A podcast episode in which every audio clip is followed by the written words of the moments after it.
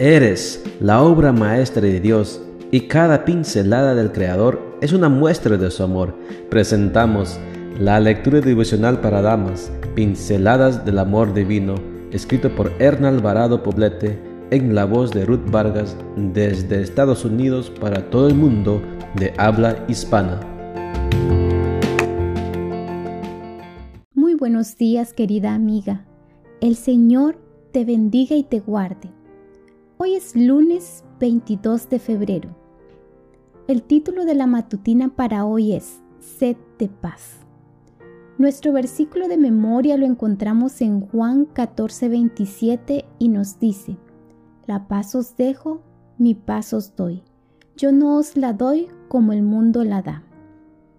La búsqueda de la paz a través de la violencia es cosa de todos los días en este mundo. Los titulares de los periódicos y las primeras noticias televisivas de la mañana están cargados de actos violentos que pretenden ser excusados al atribuirse a la búsqueda de la paz. Pero la paz buscada por tantas organizaciones mundiales se ve cada día más lejana. ¿Qué hace que la paz sea tan difícil de lograr? Por supuesto, la falta de paz tiene su raíz en el egoísmo humano todos, en algún modo, deseamos que nuestros puntos de vistas, ideas, opiniones y creencias sean los rectores de la conducta de los demás, y al no lograrlo, entramos en pugna. Creo que la paz del mundo tendría una vida más expedita si cada uno trabajara en su paz interior. ¿Cómo? Liberándonos de resentimientos, rencores y enojos, permitiendo que los demás piensen diferente a nosotros y a pesar de esto, simpatizar con ellos. La paz es posible cuando ponemos nuestra confianza en Dios y nos amistamos con Él.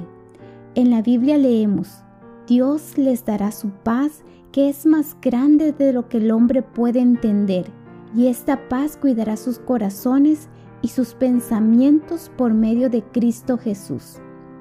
La paz de Dios es el antídoto para nuestras preocupaciones, angustias y temores. La mujer que acudía al pozo día a día tenía sed de paz y no de agua, y solo fue saciada en su encuentro con Jesús. Querida amiga, la paz de Dios está a tu alcance y va más allá de tus dudas, miedos, complejos y soledad. Solo necesitas pedirla. En su palabra leemos, dejen todas sus preocupaciones a Dios, porque Él se interesa por ustedes. La paz interior no te exime de luchas, conflictos y pruebas.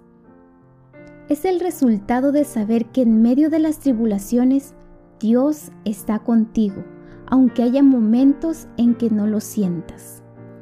Que al comenzar este día tu oración sea estas palabras de Mary Bracho. En tu paz viviré y confiaré. En tu paz no temeré. A ti te llevaré mis preocupaciones y aflicciones, mis luchas, mis mezcladas emociones, y me relajaré en tu gran amor.